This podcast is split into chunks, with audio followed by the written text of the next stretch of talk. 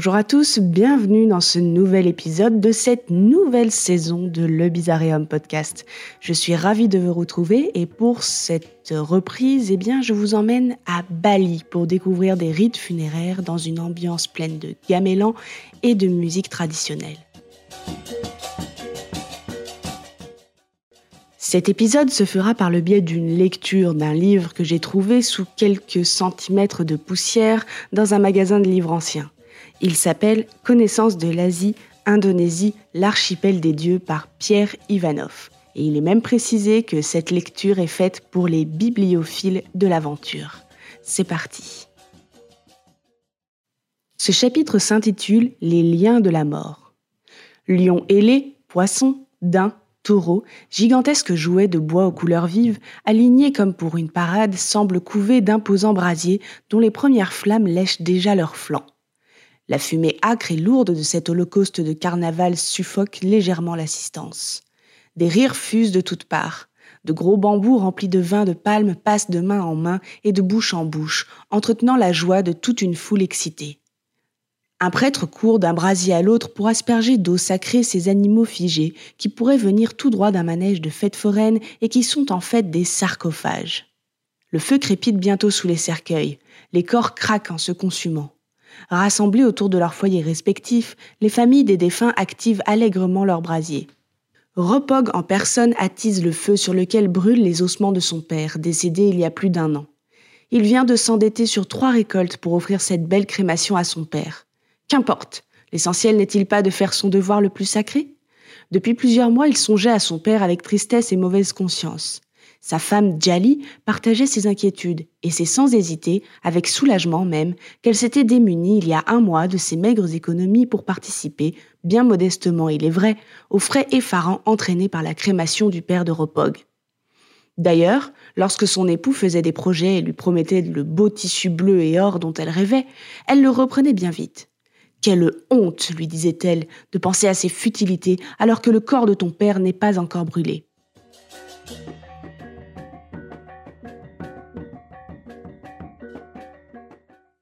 Maintenant que cela est fait, tout va pour le mieux, et tant pis pour les dettes.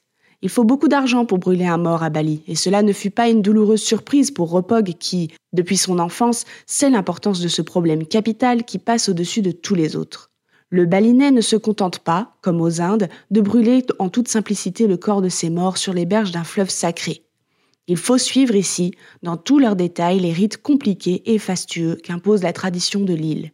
La crémation balinaise s'éloigne un peu de la crémation hindoue que l'on a commencé à imiter sur l'île au début du XIIIe siècle.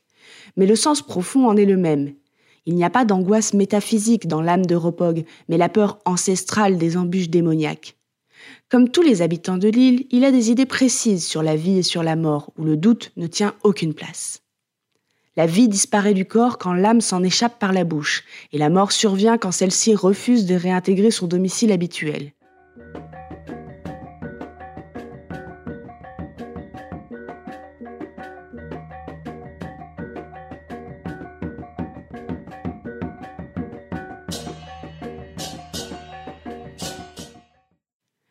Quand un homme est dans le coma, on tente une dernière fois de convaincre l'âme de revenir au plus vite.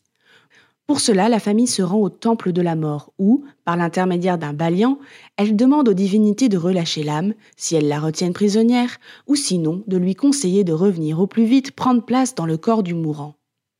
Mais si l'âme tarde trop et si la mort survient, il faut alors commencer au plus vite la longue série de rites qui aboutit à la crémation. Grâce à elle, l'âme du mort sera totalement libérée du dernier lieu impur qui la retient encore sur terre, ce qui lui permettra de séjourner un certain temps dans le paradis d'Indra, copie conforme du Bali terrestre, sans maladie ni difficulté. Cette âme retournera ensuite sur la terre pour s'incarner à nouveau dans le corps d'un enfant de la famille.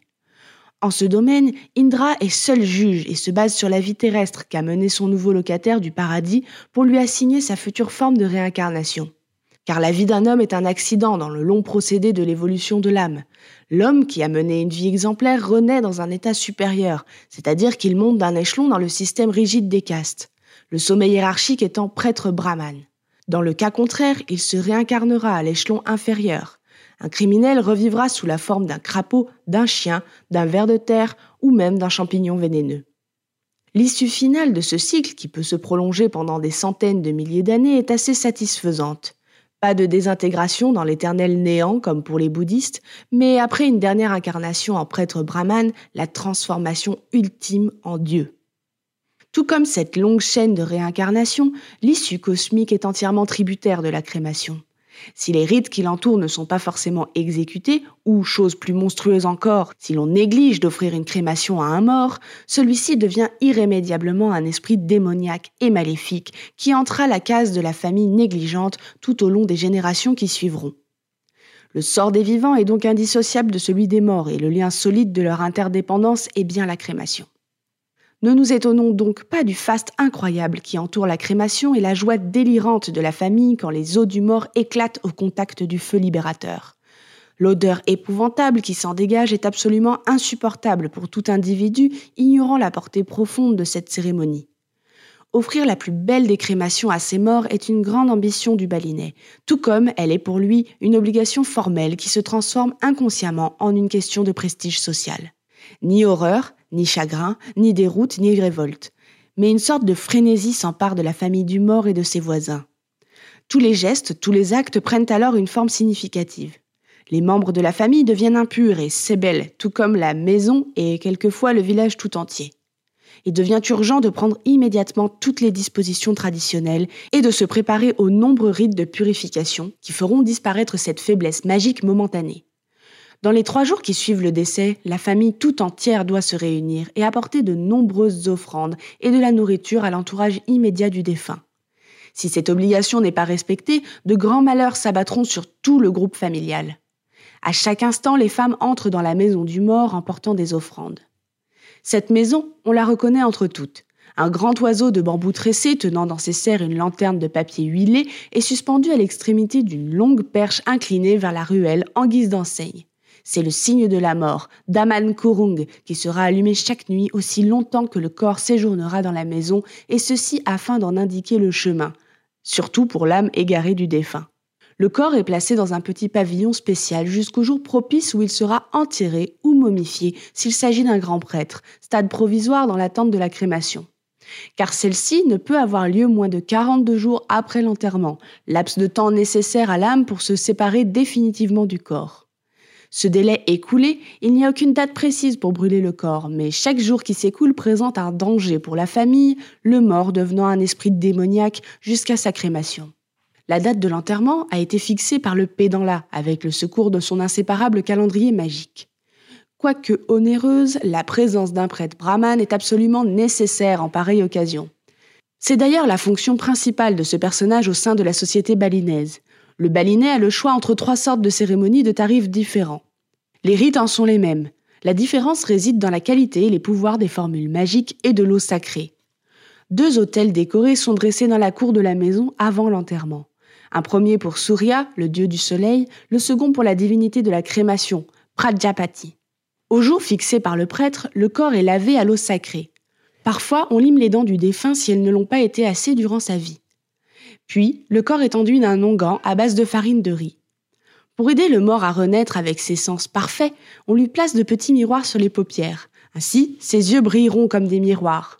Une petite lame de métal sur les dents qui seront dans l'avenir aussi solides que ce métal, un clou de fer sur chaque membre pour symboliser leur future force, un bijou dans la bouche, gage d'un langage raffiné, et des fleurs dans les narines afin que son souffle soit à l'avenir parfumé agréablement.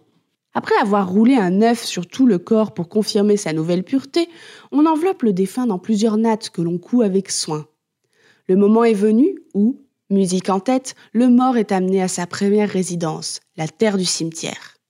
Si le grand prêtre a fixé le jour favorable pour la crémation d'un noble, une immense excitation anime aussitôt tout le village.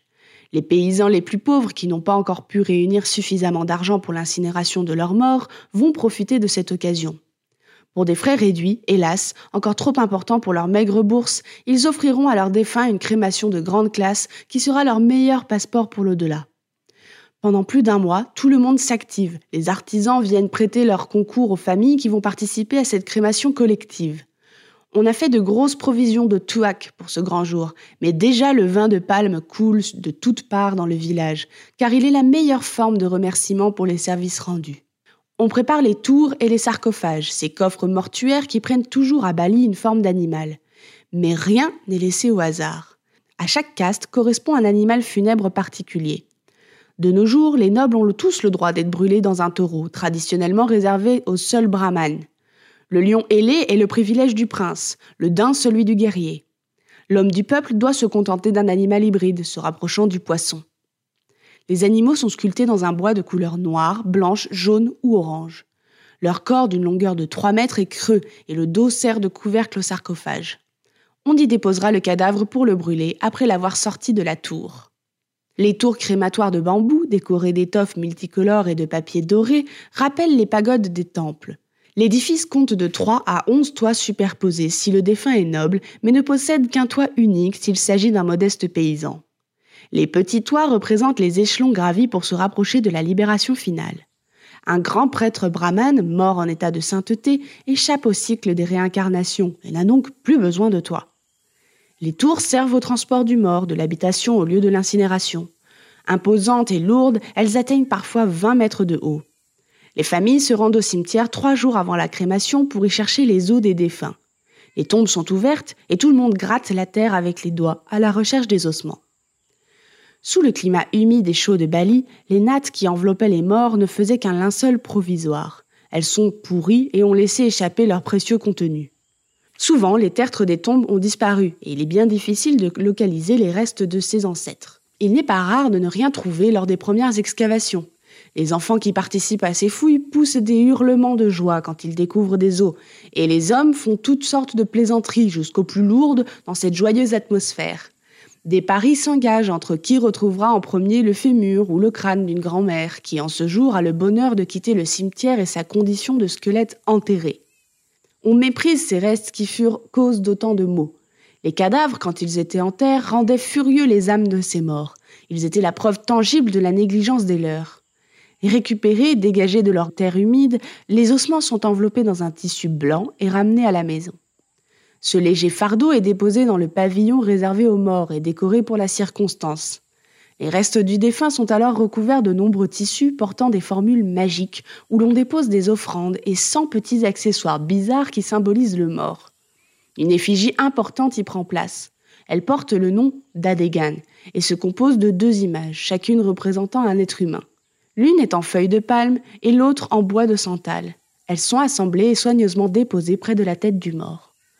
Pendant les trois jours qui précèdent la crémation, on offre de l'eau sacrée à Adegan, car il recevra l'âme du défunt appelée à grand renfort de supplications et d'offrandes. Dès que les balinais supposent que l'âme y est revenue, on effectue à nouveau les rites de purification définitifs, et tout est enfin prêt pour le grand jour de la crémation fixé par le prêtre. La musique des gamellans, soutenue par le martèlement des goûts, accompagne durant toute la nuit le spectacle du théâtre des ombres. Les voix plaintives et lassantes des lecteurs publics récitent pendant des heures et sans omettre un seul vers la longue histoire balinaise de Bina Schwarga. Telle est l'exigence de la tradition. Les feux vacillants des petites lampes à huile signalant les maisons des morts font songer à des lucioles qui profiteraient de la semi-obscurité de l'aube naissante pour une dernière promenade. Avec l'arrivée du jour, les longues litanies du gamelan et des chants populaires sont noyées par le brouhaha de la foule qui, après cette nuit sans sommeil, s'apprête à jouer son rôle. Le temple de la mort a déjà reçu une multitude d'offrandes et des pédandats toujours affairés courent de tous côtés. D'importants groupes d'hommes amènent les tours de bois chancelantes devant les maisons des morts.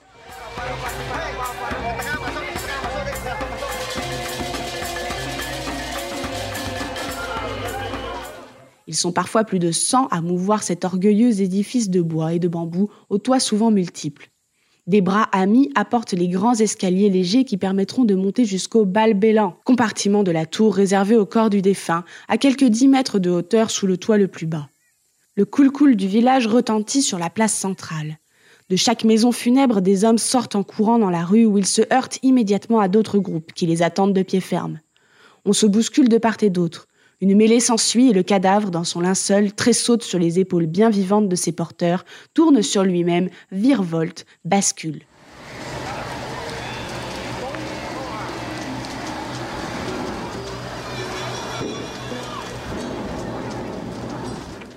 Puis, Sans aucune considération, il est brutalement passé de main en main le long de l'escalier de bambou afin d'être déposé par les parents les plus proches dans son compartiment de la tour.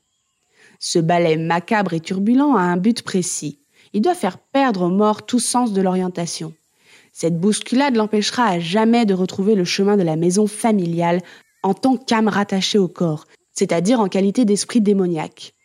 Mais ce désordre et cette agitation obligatoire sont peut-être aussi un moyen d'égarer les mauvais esprits qui tenteraient de suivre l'âme du défunt. Des centaines de bras soulèvent et déposent sur les épaules de robustes volontaires les grandes tours mortuaires où demeurent agrippés les plus proches parents du mort et la longue procession se met en marche, précédée par les orchestres et leurs danseurs, par des femmes chargées d'offrandes, par les porteurs de sarcophages et par des jeunes filles portant des effigies qui sont censées retrouver les âmes des morts. Dans les rires et les cris d'excitation, ce cortège fou, serpentant en tous sens, met plus d'une heure pour atteindre le cimetière derrière le temple de la mort où a lieu la crémation. Là, on retire les défunts de leur tour et on les dépose dans leurs sarcophages respectifs au-dessus des brasiers préparés par des spécialistes des feux. Les porteurs peuvent enfin regarder le spectacle en se rafraîchissant de grandes rasades de vin de palme, tandis que les pédandas bénissent les morts d'eau bénéfique.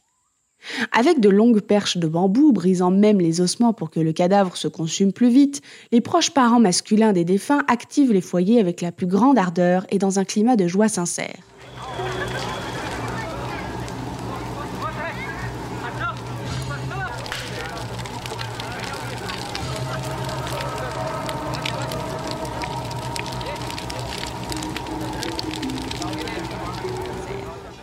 Le soir tombe. Cercueils, tours, cadavres, offrandes ne sont plus que des cendres. Toujours avec une immense excitation, les fils et les frères recherchent dans les foyers éteints les restes de leurs morts. Ce sont des cendres facilement discernables qui glissent dans une noix de coco décorée pour les présenter au pédanda qui leur donnera sa dernière bénédiction d'eau magique. Les fusées éclatent de toutes parts et les chants s'élèvent pour saluer l'envol des âmes qui ne peuvent désormais plus trouver l'asile dans ces corps qui viennent de brûler. Joyeuse, légèrement ivre, une dernière procession s'ébranle vers la mer où l'on jette les cendres. Confiées aux vagues, les noix de coco funéraires s'éloignent lentement du rivage sous les regards indifférents des parents et des amis qui se préparent à prendre un bain de mer en guise d'ultime purification.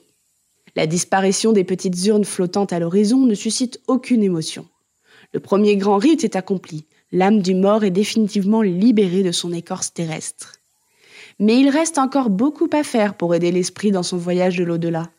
Il faut d'abord s'assurer que tout s'est bien passé au cours de la crémation. Il est indispensable de savoir si l'âme du défunt est satisfaite. C'est pourquoi, le lendemain même, la famille convoque un médium baliant pour entrer en contact avec elle et lui demander son avis. De plus, dans les douze jours qui suivent la crémation, il faut éviter de rappeler à l'âme ses anciennes attaches terrestres et tous les objets, vêtements, ustensiles, outils, bijoux qui ont été en contact avec le défunt doivent être purifiés. On confirme ensuite d'une manière tout à fait symbolique que tous les liens avec la terre sont rompus en brûlant un fil et en brisant des coquilles d'œufs. L'âme est alors vraiment en état de voler. Comme les autres divinités ancestrales, elle devient elle-même Duwayang, c'est-à-dire divinité un emplacement de repos lui est assigné sur l'autel des ancêtres dans le petit temple familial. Le nouvel ancêtre Dieu y viendra de temps en temps selon ses désirs. Il y descendra pour donner des conseils à ses descendants et les protéger de ses nouveaux pouvoirs bénéfiques. Il reçoit ses premières offrandes et il est alors grand temps de songer aux préparatifs du dernier grand rituel de la mort, Mukur. Extrêmement compliqué, la cérémonie Mukur se déroule 42 jours après la crémation. Elle est en quelque sorte une répétition de celle-ci, mais plus grandiose encore. Une effigie représentant le mort est installée dans une tour plus élevée que celle utilisée pour le transport du cadavre lors de son incinération. Tous les rites de la première crémation se répètent. Le corps ayant été consumé à Moukour, on brûle son souvenir, celui qui s'accroche encore aux petits détails de la vie quotidienne. Il n'y a désormais plus de défunts. Celui qui est mort est devenu un esprit divin, bien tangible, qui va protéger la famille il peut entreprendre le grand voyage ascensionnel obligatoire pour atteindre le ciel qui lui est destiné. Sa place y dépendra de son rang social ici-bas. Il est encore possible de l'aider et de lui rendre la route plus courte et plus facile. Les offrandes familiales et les incantations magiques du pédanda non seulement vont accélérer son ascension, mais vont favorablement impressionner la grande divinité du ciel qui le jugera et lui assignera sa future réincarnation. Par la triple action purificatrice de la terre, du feu et de l'eau, le devoir envers les morts est accompli. À la fin de Moukour, quand la noix de coco refermant les restes de l'effigie du défunt disparaît à jamais avec son souvenir vers l'horizon marin, le balinet est très fatigué et souvent ruiné pour de nombreuses années. Mais il a le cœur joyeux et l'esprit tranquille. Le sens profond de la désintégration de l'homme par les trois éléments lui importe peu et il n'en tire aucune métaphysique. Tournant le dos à la mer, le balinet reprend tranquillement le chemin de son village du côté de la montagne il a la grisante sensation d'avoir accompli son devoir d'homme le plus sacré et le plus important. Chaque matin, il fera des offrandes à celui qui est devenu désormais son ancêtre divin le plus proche, et son cœur se gonfle de joie à la pensée que lorsque son heure sera venue, ses enfants l'aideront aussi à devenir un esprit bénéfique et protecteur pour toute sa famille. Je vous souhaite une excellente semaine et j'espère que cette lecture a été appréciable pour vos oreilles.